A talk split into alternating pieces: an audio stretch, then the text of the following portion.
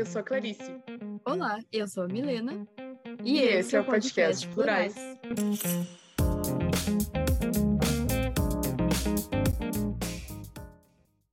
Olá! O episódio de hoje, Mulheres e Política Introdução, inicia uma série de outros que gravaremos sobre mulheres e política até as eleições em outubro, e que temos como parceira a Rádio Panema Comunitária de Porto Alegre. Nessa introdução, conversamos com a Karina Valente e Reginete Bispo sobre algumas questões importantes para pensarmos, como a importância da representatividade política, os papéis dos cargos que estarão em votação esse ano, bem como sobre a dimensão das redes sociais e como buscarmos saídas das fake news que rolarão, e já estão rolando. Também pedimos para que elas contassem um pouco das suas histórias pessoais, e principalmente a introdução dada pela Reginete vale muito a pena ouvir com atenção, porque mostra intimamente como diferentes lutas formam o que é ser mulher na política no Brasil. Esperamos que goste da conversa. Bom episódio.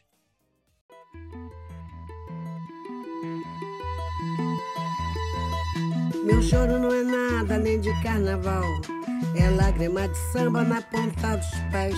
A multidão avança como um vendaval. Me joga na avenida que não sei qual é. Pirata e super-homem cantam o calor. Um peixe amarelo beija minha mão. As asas de um anjo soltas pelo chão. Na chuva de confetes deixo a minha dor. Na avenida deixei lá a pele preta e a minha voz. Na avenida deixei lá a minha fala, a minha opinião. A minha casa, a minha solidão. Joguei do alto do terceiro andar. Olá! Hoje estamos aqui com Reginete Bispo, e Karina Valente. São as nossas duas convidadas desse início de Mulheres e Política, que serão programas que a gente trará nos próximos episódios. Então, eu gostaria de pedir que cada uma se apresentasse para a gente aqui hoje. Oi, gente, tudo bem? Eu sou a Karina, eu, eu recém me formei em Relações Internacionais na URGS, trabalhei por seis anos na rede local em Porto Alegre, né, de apoio a migrantes e refugiados, e eu sou militante pelo coletivo ecossocialista libertário Subverta pela Opção. Eu sou Reginete Bispo, sou cientista social, sou ativista do movimento de mulheres negras brasileiras, faço parte de uma organização de mulheres negras chamada CANI, Instituto de Pesquisa e Assessoria em Direitos Humanos, Gênero, Raça e Etnia, e eu gosto de destacar que a Cani é um nome feminino da língua iorubá, que quer dizer nosso encontro traz poder, né? Para que a gente nunca esqueça, né, que a nossa unidade de nós mulheres, mulheres negras, é sempre muito importante, né?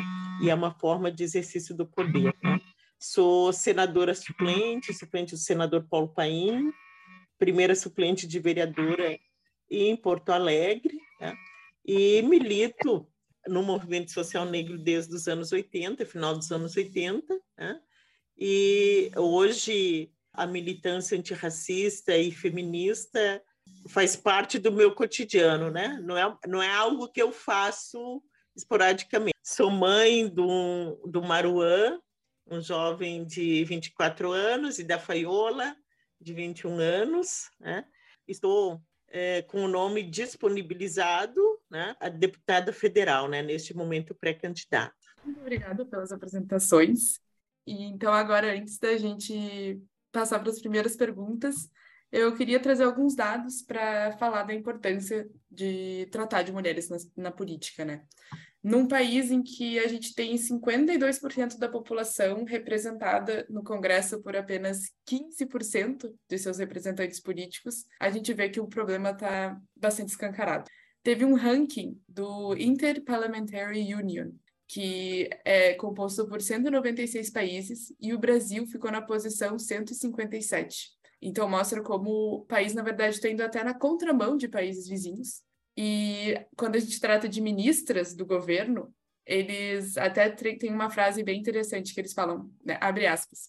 Por outro lado, o Brasil continuou sua tendência de queda, caindo de uma taxa de representação de 25,6% em 2014 para 15% em 2015 e 4% em 2017, E hoje, no governo do Jair Bolsonaro, a única ministra que a gente tem é a Damaris Alves, né?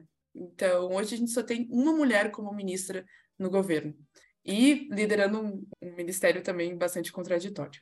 Feita essa introdução, queria passar para a primeira pergunta e perguntar, Reginete, se tu puder começar falando, como que o interesse pela política despertou para ti? Milena, Clarice, Karina, quero dizer da alegria de estar participando aqui com vocês, com essas três jovens lindíssimas, militantes, articuladíssimas, para nós, eh, para nós que eu falo, nós mulheres negras e mulheres mais velhas, né? É, nos enche de orgulho de ver o vigor da juventude e o engajamento com pautas que nos são tão caras, tão importantes, né, na luta é, das mulheres, das grupos, das populações dominadas, né? Então, parabéns pela, pela iniciativa de, neste ano, estar tá fazendo esse debate sobre mulheres na política, né? Eu iniciei o, o meu interesse pela política começou muito cedo, né? Muito cedo. Eu nasci no campo, em, no interior do estado do Rio Grande do Sul, né? Na zona rural, uma, uma família de, de dez irmãos, né?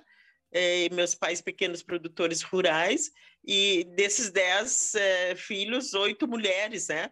Então, eh, a, a grande preocupação do, dos nossos pais era que a gente tivesse a oportunidade de estudar, né?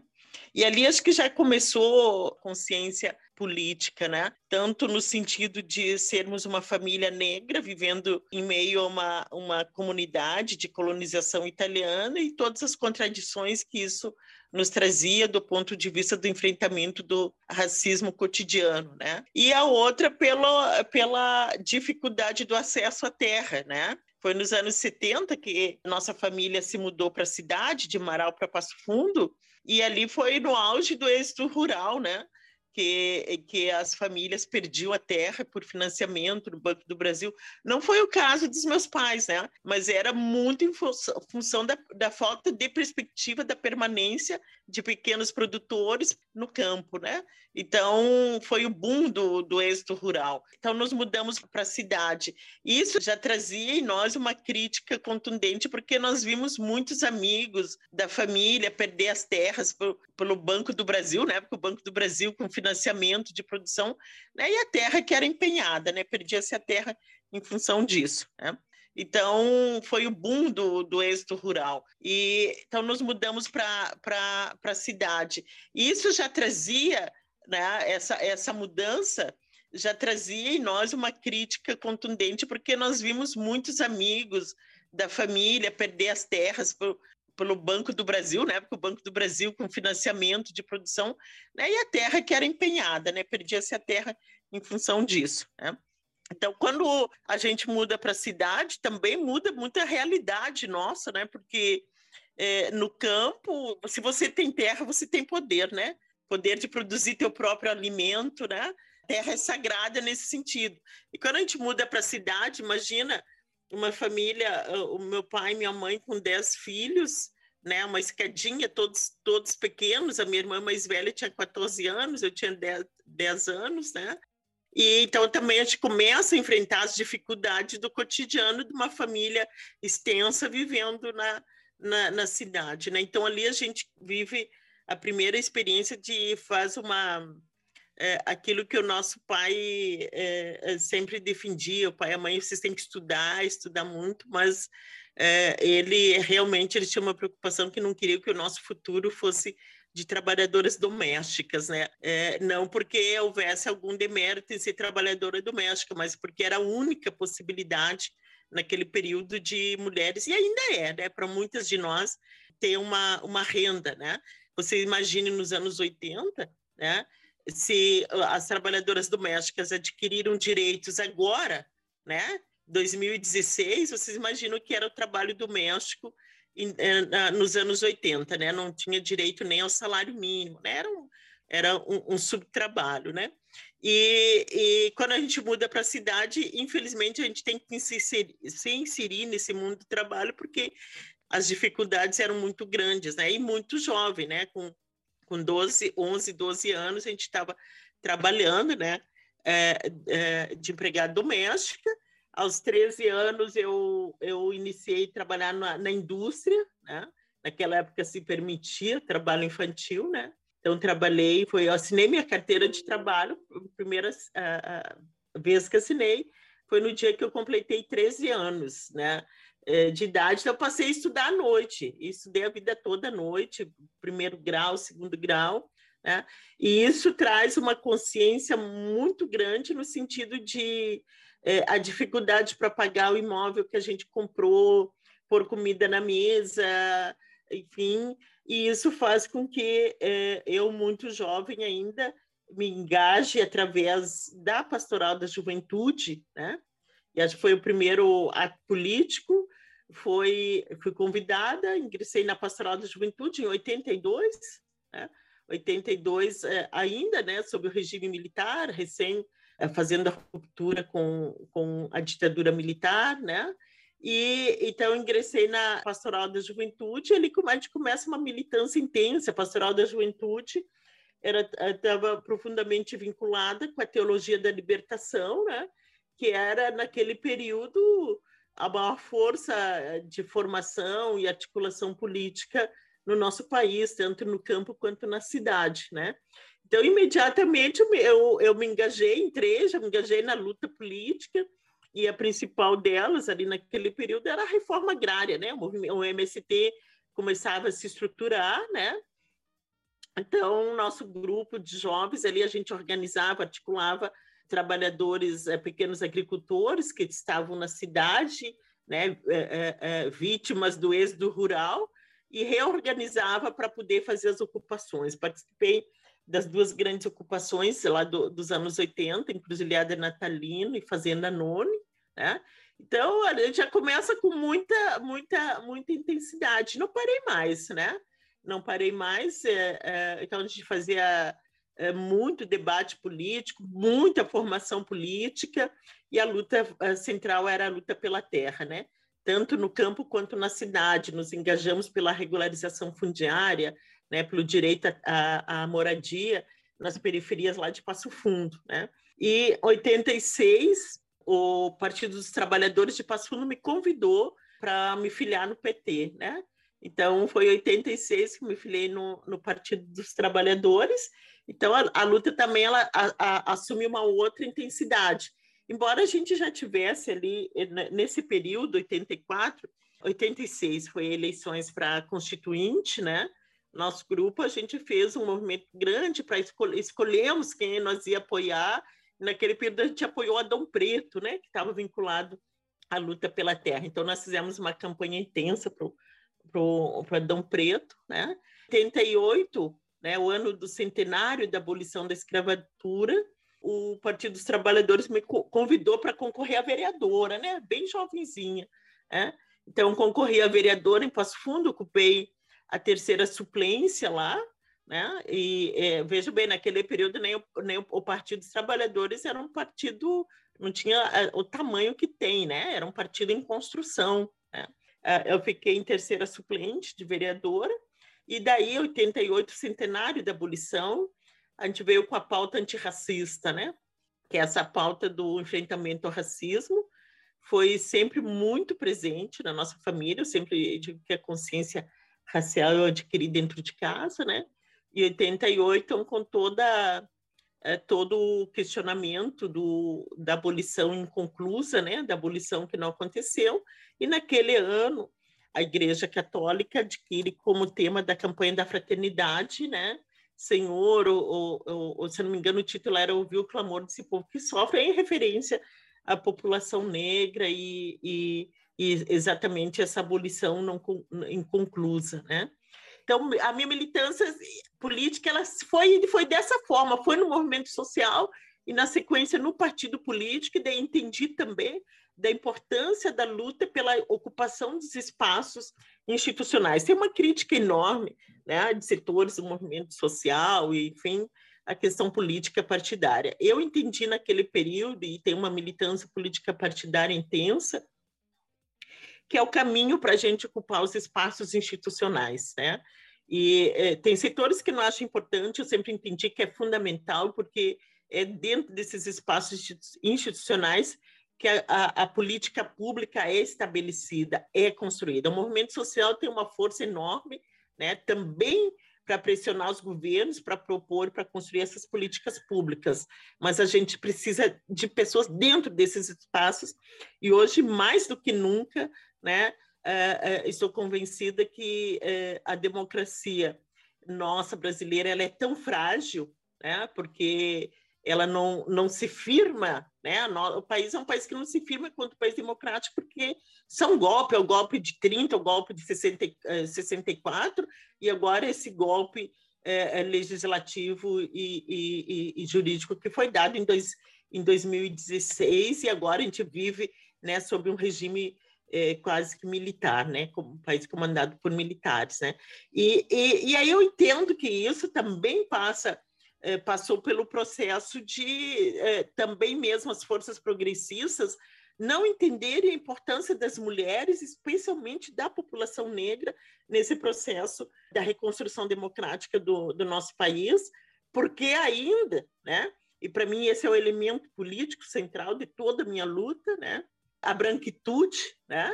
É, tanto de esquerda como de direita, não reconhece os quatro séculos de escravização de homens e mulheres negras, homens, mulheres e crianças negras no nosso país que formaram a base social, econômica e ideológica do nosso país, né? Porque tem uma mentalidade, tem uma organização que ideologicamente constituída que entende que defende a supremacia racial e que entende que a maioria do povo, né, especialmente a população negra, tem que viver de forma subalterna, subalternizada, sem direitos e, e na condição de escravização, né? Então, e a gente vê, eu tenho, tenho acompanhado, vocês trabalham com a pauta da imigração e do refúgio, né?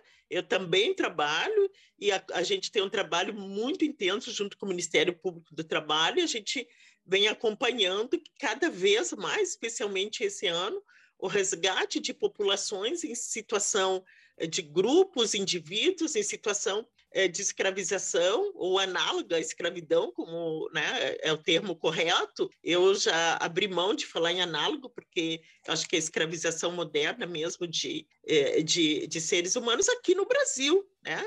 Se resgatava muito trabalhadores trabalhando em fazendas, né? no campo, e a gente tem visto agora que não é só na fazenda, a gente encontra pessoas escravizadas, né? no trabalho doméstico, é que é mais assustador, né? Pessoas que passaram, que foram adotadas, entre aspas, por família e viveram a vida toda, 80, 90 anos, e que só vem à tona agora que só, são descartadas, né? Viveram em condições de escravização, sem liberdade, sem projeto de vida, sem possibilidade de escolhas, né? A gente tem visto a escravização de seres humanos em grandes empresas multinacionais, né? E não é no campo, a gente vê nos grandes centros urbanos, né? na tecelagem, né?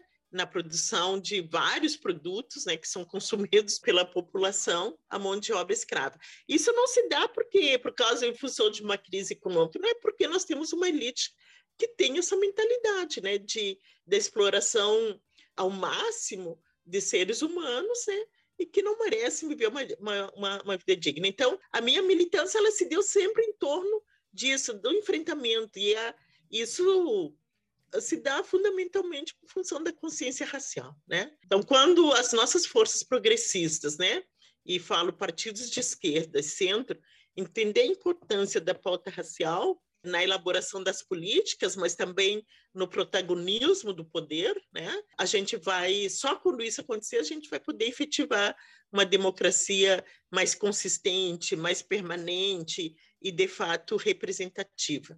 Ai, Ginete, muito obrigada por essa fala, essa fala tão completa e complexa, né, com, com muitos pontos que tu tocou. Kika, uh, Karina, né? A gente é íntima, então eu chamo pelo apelido. Se tu quiser comentar como tu começou o interesse pra, pela política? Sim, com certeza. Eu sempre entendi muito bem é, a potência, né, da coletividade, de estar em coletividade, de, que a gente não é indivíduos soltos, né? um, dissociados de tudo, da natureza, enfim, da, das outras pessoas. A gente é seres sociais, estamos em comunidade, a gente funciona juntos. Eu sempre, enfim, quando eu era mais jovem, eu fazia muitos trabalhos voluntários, enfim, mas depois eu fui passando por um processo de politização, eu fui entendendo que o problema estava mais embaixo, ele era, ele é estrutural, e não adianta o voluntarismo, né, ser voluntário, é, o que muda mesmo é a militância, é a luta política, é a construção coletiva, então, quando a gente vê as pessoas à nossa volta, né, todo mundo adoecendo, é, afogados, né, em depressão, ansiedade, com três turnos de trabalho, trabalhos precarizados, é, agora cada vez mais, né, com desde o golpe, né, 2016, com o Temer agravando muito com o Bolsonaro. Enfim, um discurso neoliberal agressivíssimo, cada vez mais assolando, né, todas as condições de, de trabalhar e não só de trabalhar, mas de existir para além do trabalho, né, porque é importante a gente ter em mente que dignidade não é simplesmente estar em condições para trabalhar. Quando a gente vê, enfim, o racismo é, tanto explícito quanto nas mais das formas mais sutis operando, né? O patriarcado também sendo a estrutura de, da nossa estrutura política, social e econômica.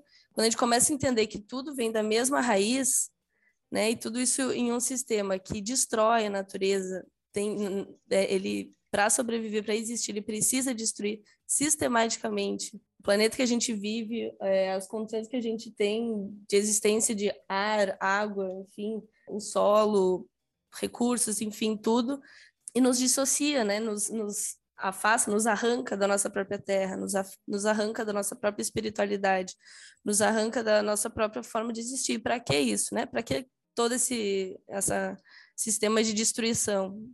para algumas poucas pessoas, menos de 1% da população mundial, ficar milionária, bilionária, né? Milionária é pouco, né? Bilionária, trilhardária. É, né? E a gente acabar, muitos momentos, a gente vê muitas pessoas até idealizando essas pessoas, né? Que são donos de grandes multinacionais que, na verdade, só deixam rastro de destruição, principalmente para nós no sul global, né? Então, quando eu fui entendendo isso, entendendo que a luta ecossocialista é a que mais poderia responder a esses nossos anseios atuais, essa nossa angústia, né? Porque a gente está à beira da extinção, na verdade, né? Se a gente vai ver os relatórios do IPCC, né? Que é o painel eh, internacional de mudanças climáticas, os dados são muito alarmantes, assim. A gente tem é, várias, várias, vários limites planetários já foram extrapolados por causa do sistema de mineração, por causa, enfim, é, a gente vê do garimpo ilegal também que sustenta grande parte da nossa da nossa vida, dos nossos, nossos bens materiais, de tudo. Enfim, a gente tem que parar essa roda de destruição, senão a gente vai ser extintos, basicamente. E a gente vê que quem, quem sofre mais com as mudanças climáticas, com o racismo, com, com o machismo, com a LGBTfobia, é o lado mais fraco da, da, da corda, né? Mais fraco em termos de poder, porque a gente é a maioria social. Mas então a gente tem um termo que é bem interessante, que se chama justiça ambiental, né? racismo ambiental, que é o que estrutura isso, né? Quando falta água, enfim, no município, quais bairros que ficam mais tempo sem água são menos atendidos pelo pelo poder público? Quando a gente vê em níveis daí mais mais globais, quais quais é, continentes que têm o ar mais poluído e acaba matando mais do que doenças conhecidíssimas como AIDS, enfim, né? Então são coisas que não dá para a gente deixar fora do nosso da nossa militância, porque isso tem raça, isso tem classe, isso tem gênero, e é isso que me levou para a militância, porque eu entendi que sozinha a gente não faz nada e a luta coletiva é o que muda, né? O que pode mudar e fazendo esse essa costura, né, entre movimento social e organização política, que os dois têm uma importância crucial. É, a gente tem que né, deixar essa inocência colonial do, da moralidade, né, do bem contra o mal e se politizar, tá do lado certo, que é lutando pelos, pelos direitos da classe trabalhadora, das mulheres pretas, do povo periférico e então é isso, sim, que me fez me organizar politicamente. Bom, indo para a segunda pergunta, então, que é um pouco mais geral, mas que a gente acredita que seja muito importante, a gente sabe que as eleições de 2022 elas vão ser num âmbito mais geral, né, da estrutura política, sendo para a formação do, do Congresso Nacional. Né? Vão ser deputados e deputadas, senadoras e senadores, e também para a presidência. Então, a gente queria uh, pedir para vocês, né, se vocês poderiam falar rapidamente qual o papel de cada uma dessas representações políticas? Sim. Este ano, Milena, Clarice, nós vamos ter, uh, o, eleitor vai, quando for votar, ele vai votar, tem cinco votos, né? Vai votar, fazer cinco escolhas para presidente, senador, deputado federal, deputado estadual e governador, né? Então, é toda, toda a estrutura do, do poder no nosso país, né? Então, é um voto importantíssimo, um voto bastante complexo, né? É, a importância, então, de cada um desses votos no âmbito nacional, do presidente, do senador e do deputado, né? É, é, quem tem acompanhado a política mais e as decisões, né? É, que o Congresso Nacional tem tomado, que o presidente com seu, o seu ministério, né? Tem tomado, consegue entender um pouco a dimensão e a importância desses cargos, né? o presidente da República ele comanda o executivo nacional, né? Ou seja, todo executivo a palavra já diz é o que vai executar a política, é o que vai executar o orçamento, né? É o que vai desenvolver.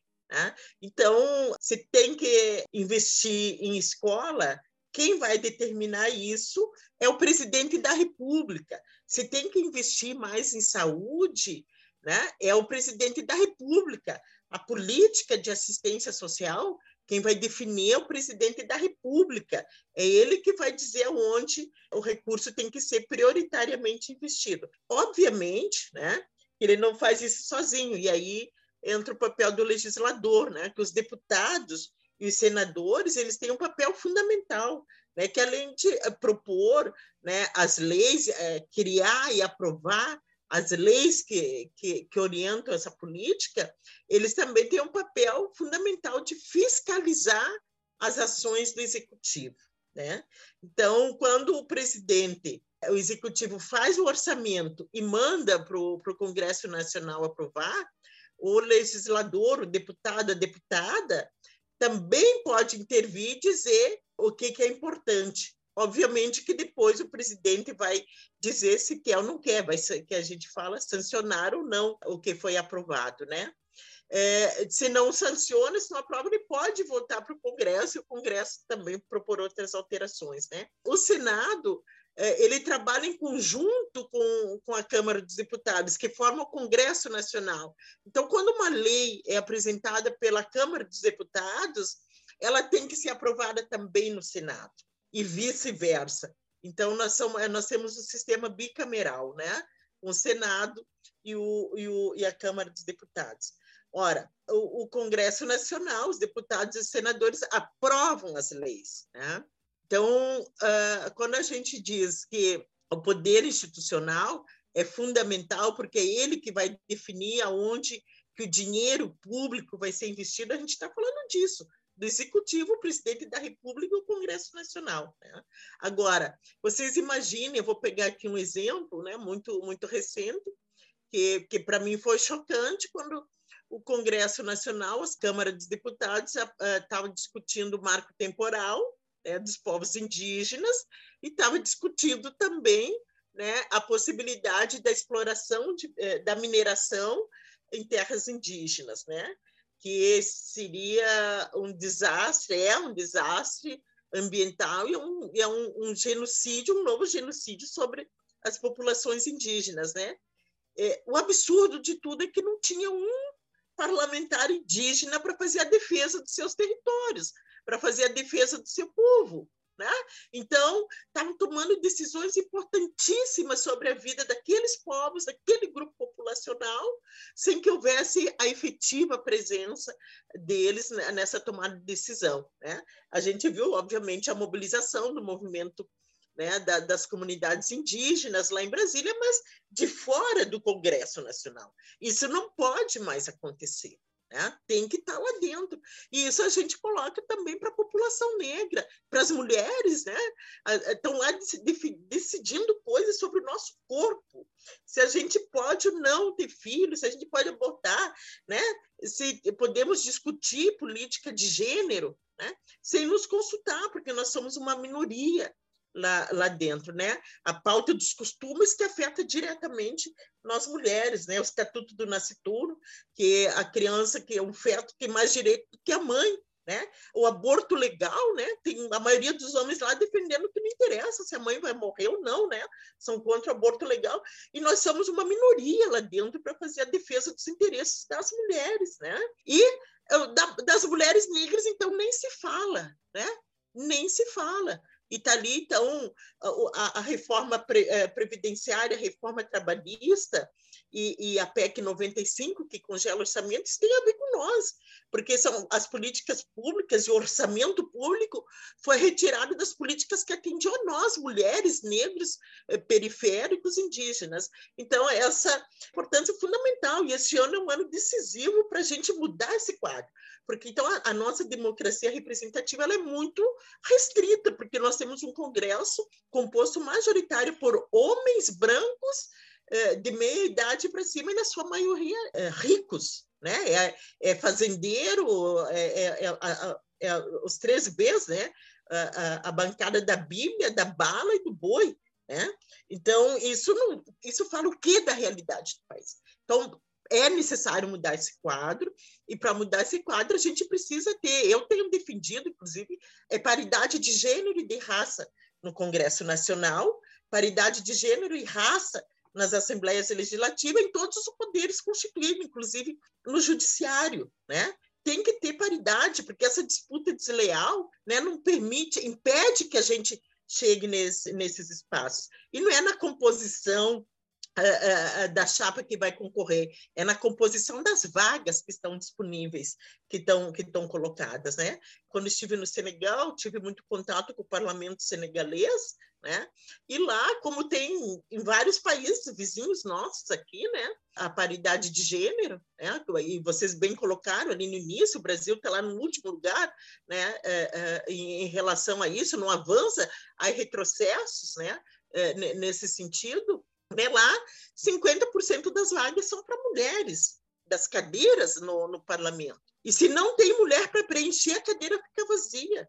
Então, a gente tem que começar a radicalizar nesse sentido. Hoje, nós temos, os partidos políticos têm 30% das vagas, das vagas na chapa reservada para mulheres, mas isso não é garantia que a gente consiga se eleger e chegar no parlamento, porque você tem que vencer todo o racismo, todo o machismo que estão dentro, inclusive, dos partidos políticos. Né? Então, vocês vejam bem, o que está colocado em jogo é a definição da onde vai, aonde o Estado brasileiro vai priorizar o recurso público. E nós queremos estar lá para definir isso temos que estar lá, não pode mais ficar na mão de homens brancos, ricos e poderosos que estão muito longe da realidade do povo uh, brasileiro, que o IBGE informou, nos informou essa semana que 56% do povo brasileiro é povo negro que não está representado nesses espaços, né? E 51% são mulheres e estamos subrepresentadas nesses espaços. Muito obrigada, Reginete. Isso a gente ia falar, ia ter uma outra pergunta sobre pluralidade na importância de pluralidade na política, uh, mas tu já deixou super bem contextualizado e tu comentou sobre o marco temporal, como que não tinha nenhum representante indígena falando pelos indígenas, né? Então é outras pessoas decidindo para pessoas que não estão lá, né? Então que isso mude logo. E a lei das eleições, né? Uh, tu comentou também desde a, de 97, ela garantia 30% das cotas para mulheres.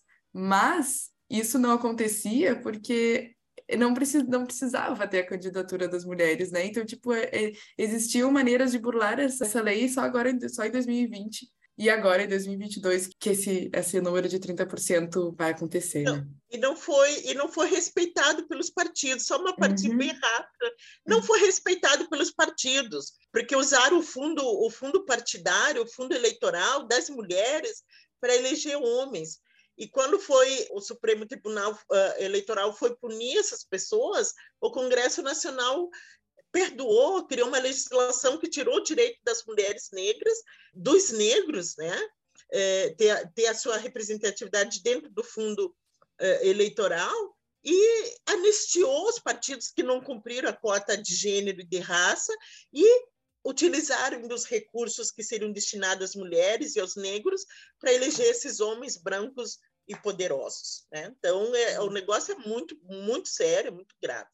Exato. Então, Kika, se tu quiser conversar sobre um pouquinho da tua percepção sobre a importância da pluralidade na política, mas eu também queria já engatar uma outra pergunta para ti e ver como que tu identifica a importância uh, dos movimentos sociais, né, da participação dos movimentos sociais. Tu falou um pouquinho isso na introdução, mas se tu pudesse comentar um pouco sobre o que que movimentos sociais precisam avançar e a importância dos movimentos sociais nas eleições, né?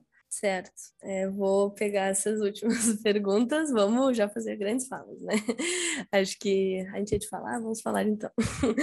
Continuando, né, a fala da RedeNet, só acho que é importante de ressaltar que é muito importante, por mais que né, a eleição presidencial seja algo muito grande, realmente essas eleições principalmente é, vai ser muito definidor, né, dos nossos próximos quatro anos e mais, na verdade. Mas é muito importante que a gente conheça muito bem, né, quem que a gente vai votar para o Senado, para o Congresso Nacional, para as nossas assembleias legislativas. É muito importante porque isso é o que vai garantir governabilidade, né, para o presidente, ou não, né, dependendo. então, depende da nossa estratégia. Mas então a gente tem que muito importante a gente conhecer muito bem os deputados, as deputadas que, que a gente um, vai eleger, que vão estar tá apoiando as nossas causas, os nossos interesses, as nossas necessidades. E a gente não votar uh, na questão do pessoal, né? Ah, o meu amigo está se candidatando. É muito importante a gente, é, na política institucional, né, a gente conhecer os partidos, porque se a gente vota em alguém, a gente está votando numa legenda, num partido, então a gente está dando mais votos para esse partido, dando mais votos, mais dinheiro, né?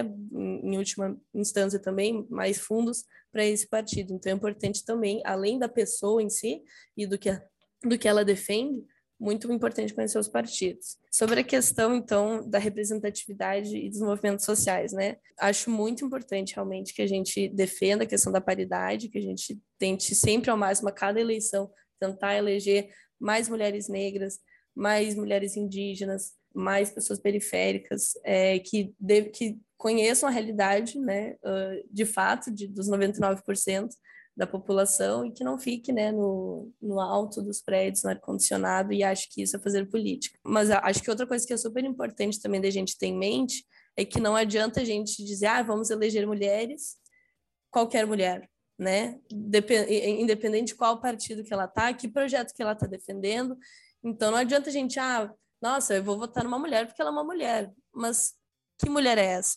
Que cor ela é? De onde ela vem? Que projeto ela defende? Não adianta nada, né, a gente eleger uma mulher que defende projetos contra tudo que o movimento feminista, os movimentos feministas trazem, né? Então, acho que isso é super importante que a gente vai pensar na representatividade. É, é, muito importante quando a gente vê, por exemplo, um homem branco que defende pautas importantíssimas do movimento feminista, super válido. Não é porque é um homem que a gente não vai votar. Tem que ouvir, tem que saber o que, que, o que, que ele está dizendo, o que, que ele está defendendo. Né? Uma pessoa branca que tem uma agenda antirracista muito, muito firmada. E isso pode, pode dar uma outra potência, entende? Então não é simplesmente por ser uma mulher, por ser uma pessoa negra, por ser uma pessoa LGBT. Não adianta só ser LGBT, né? Tem que estar atrelado nas pautas.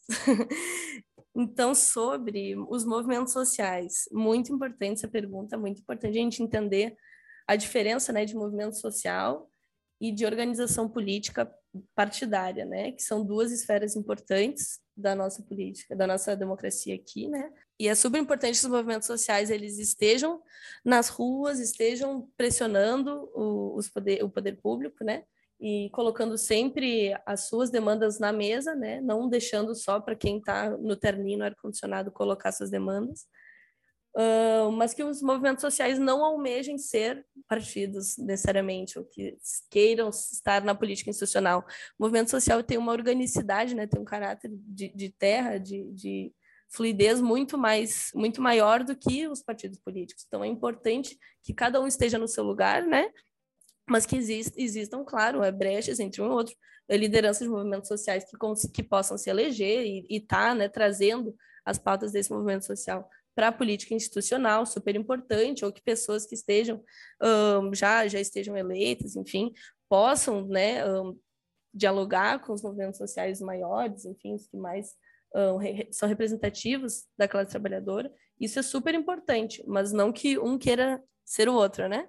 Então, acho que é importante a gente ter esses dois espaços da política como estratégia, né? Que muitas vezes a gente fala, ah, mulheres na política, Um, e mulheres na política, a gente já está falando, na verdade, de política institucional, que realmente é muito pouco espaço de mulheres na política institucional.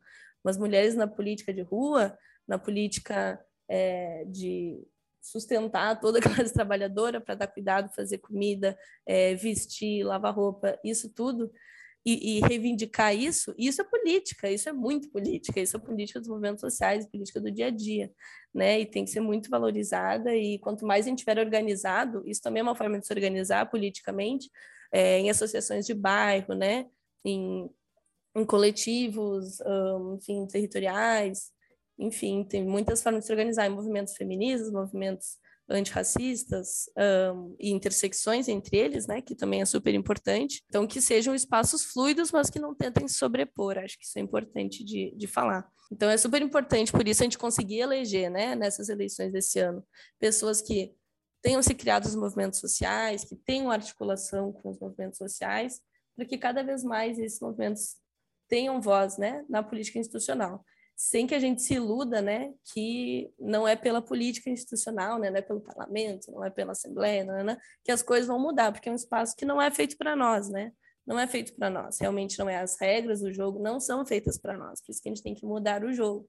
Não tem como mudar algumas regrinhas, porque a estrutura é a mesma, é a lógica do capital, a lógica do lucro, a lógica da branquitude, e não é algo que vai se mudar, né, com uma eleição ou outra.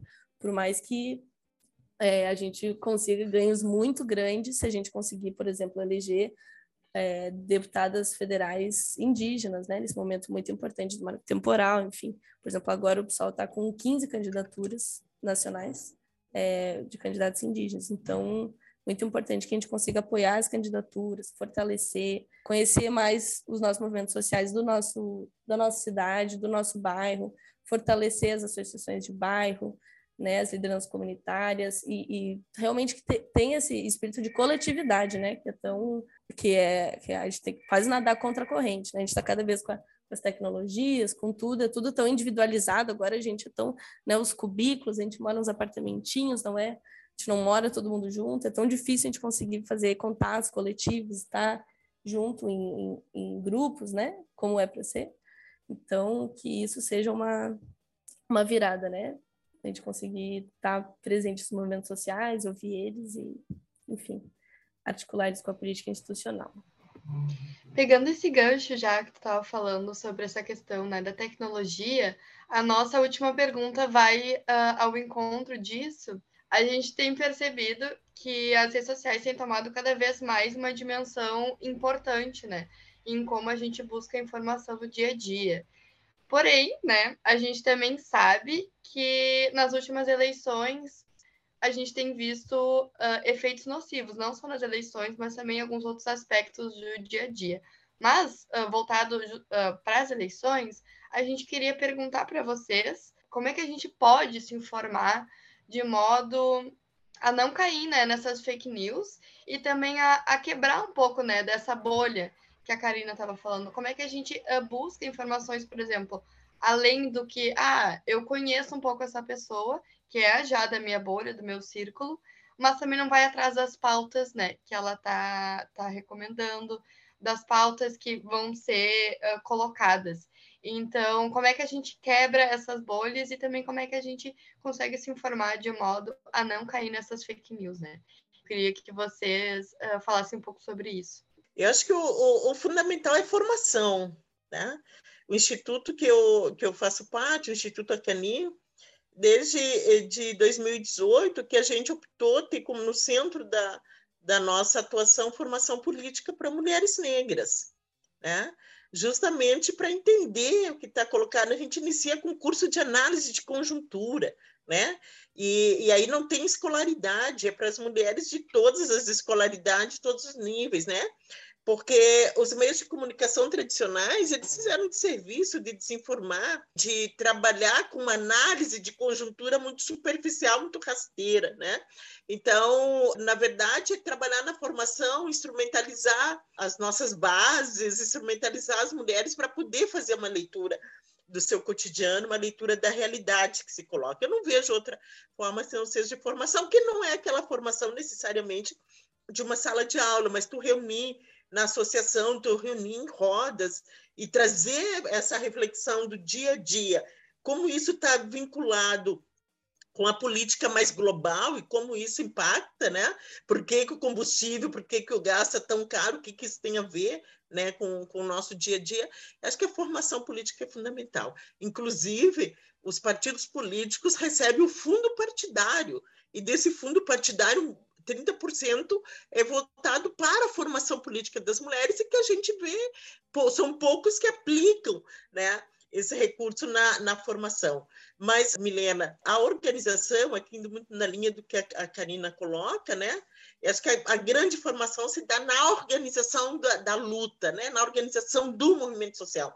É assim que a gente forma. Né? E quebrar bolha está presente nisso, que infelizmente muitas das nossas, das nossas lideranças estão muito longe disso. Né? E porque o Brasil hoje está latente uma outra realidade, sempre foi, mas hoje ela está evidenciada, né? que é a realidade das mulheres, das mulheres periféricas e das mulheres negras. Hoje, qualquer pessoa uh, uh, minimamente preparada politicamente, quando ela for falar de política pública, de democracia e tal, e não fizer referência aos povos tradicionais, aos povos, especialmente aos povos indígenas, não fizer referência à luta antirracista, não fizer referência à luta feminista, essa pessoa está tá muito longe da realidade, porque nós sabemos que tanto o racismo quanto o machismo, mas fundamentalmente o racismo, estrutura as relações de poder nesse, nesse país, né? Então a gente quebra bolha. Agora, fake news, né? A gente quebra com informação e com formação, né? As redes sociais, para mim, ainda é uma coisa muito enigmática, porque a gente também está operando com sistemas de poder, né? Facebook, Instagram e tal, tem um grande empresário né, por trás disso que manipula, inclusive, os nossos dados, as nossas informações. Eu, por exemplo, tô, desde março não posso fazer impulsionamento porque o Facebook não me reconhece como pessoa. Né? Então, depois de, de 10, 15 anos de Facebook, não, não me reconhece mais, minha identidade, né? Obviamente que tem muitas pessoas que estão nessa situação, é porque tem, tem uma determinação que determinados conteúdos determinados debates não podem ser feitos. Né? Então, a rede social, ela também tem, tem, né? ela tem essa limitação porque ela está ela está centrada, não é, né? Tem um jogo de poder e poder econômico, mas ainda é uma alternativa para nós porque facilita essa, essa comunicação global, né? Essa, inclusive o fato da gente poder estar tá aqui fazendo, fazendo esse diálogo, cada um no, no, no, seu território, né? Agora, nós precisamos investir, né? As forças progressistas precisam investir muito em tecnologia, da, da, informação. Né? Nós precisamos avançar para que os jovens, principalmente os jovens periféricos, eh, os estudantes, né? tenham acesso a essa tecnologia da informação, porque ela ainda é um privilégio, ela ficou muito evidente durante a pandemia, né, que a maioria das nossas crianças eh, e jovens da escola pública ficaram sem acesso à educação, porque não tinham acesso a essa, te a essa tecnologia da, da, da informação, né? Então, para mim, isso é fundamental e acho que tem que estar, tá, esse debate tem que estar tá no centro da, da, das forças progressistas, porque é o futuro, né? O presente é o futuro, essa forma de comunicação globalizada, né? Então, uh, uh, é fundamental. E quebrar bolha, acho que é, eu acho que a rede social é importante, mas ela é uma ferramenta que comunica aquilo que se faz no movimento social, na comunidade, no dia a dia, né? Ela comunica, ela transmite conteúdos que são produzidos na luta, no, no, no dia a dia. Não dispensa, para mim ainda é, né? Você estar na sua comunidade, é, estar junto com o seu povo, junto com os seus coletivos, junto com o seu movimento social, organizando e fazendo. E, ah, obviamente, que daí essas tecnologias elas são um instrumento importante para articular e para comunicar essa, essa ação, para compartilhar esse momento, né? E quero dizer que eu sou quase analfabeta nesse, nesse sentido, mas também sei da importância eh, disso, né? E a fake news, ela, o atual governo se, se estabeleceu, né? usando fake news e está usando e vai vir muito massivamente, né? Então também para enfrentar isso é só com essa desinformação e com a informação, né? Quer via redes sociais, quer de forma de, de forma presencial, né? Eu também queria aqui fazer uma, uma referência à, à fala da Karina. Karina, você tem toda a razão que não basta ser mulher, não basta ser negro, não basta, basta ser LGBTQ+, tem que estar comprometido com a luta, tem que estar comprometido com as pautas, né? Os nossos espaços, os nossos, eles têm que ser espaços, né? De poder e de organização, né? Dos povos marginalizados, né? Enfim, das minorias, ou das minorias ou das maiorias invisibilizadas, né? Mas a gente jamais pode tirar o protagonismo, o lugar de fala né, das mulheres, o lugar de fala das mulheres negras, porque também a gente vê muito isso, gente fazendo a defesa intransigente das nossas pautas, mas é, não abre mão do seu espaço de privilégio e se apropria das nossas pautas para se manter no seu espaço de privilégio, né?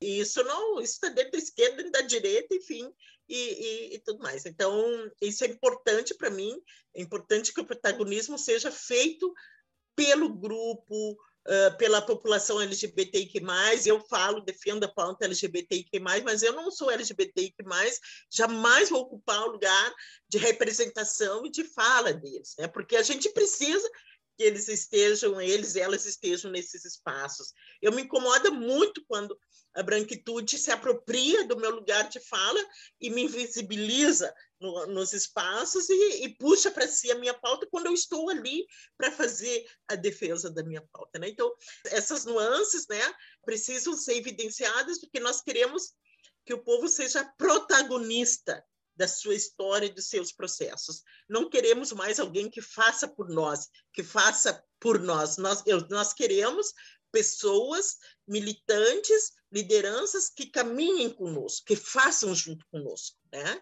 Porque a gente viu muito, inclusive nos governos populares democráticos, fazendo para nós, para o povo negro, fazendo para as mulheres, fazendo para as mulheres negras. Não, nós queremos ser o protagonista, nós temos projeto político para o país, nós temos projeto político para toda para uh, uh, uh, todo o país, para todas as populações, e nós queremos colocar ele em prática, né? E aliás, eu tenho dito, o único projeto político hoje que tem, que é viável para o país, é o projeto político que as mulheres e as mulheres negras, os povos dominados colocaram ao longo dos séculos de resistência a dominação e a escravização nesse país. E é esse projeto político que está em disputa hoje. Muito bom a, essa última fala, Reginete. Acho super importante, né? Que a, a, classe não é uma coisa só, não é só homens brancos numa fábrica, né? Que nem às vezes a gente tem essa ideia. A classe é muito, muito heterogênea, tem mulheres, mulheres negras, mulheres brancas, mulheres trans, LGBTs de todas as, as cores, enfim.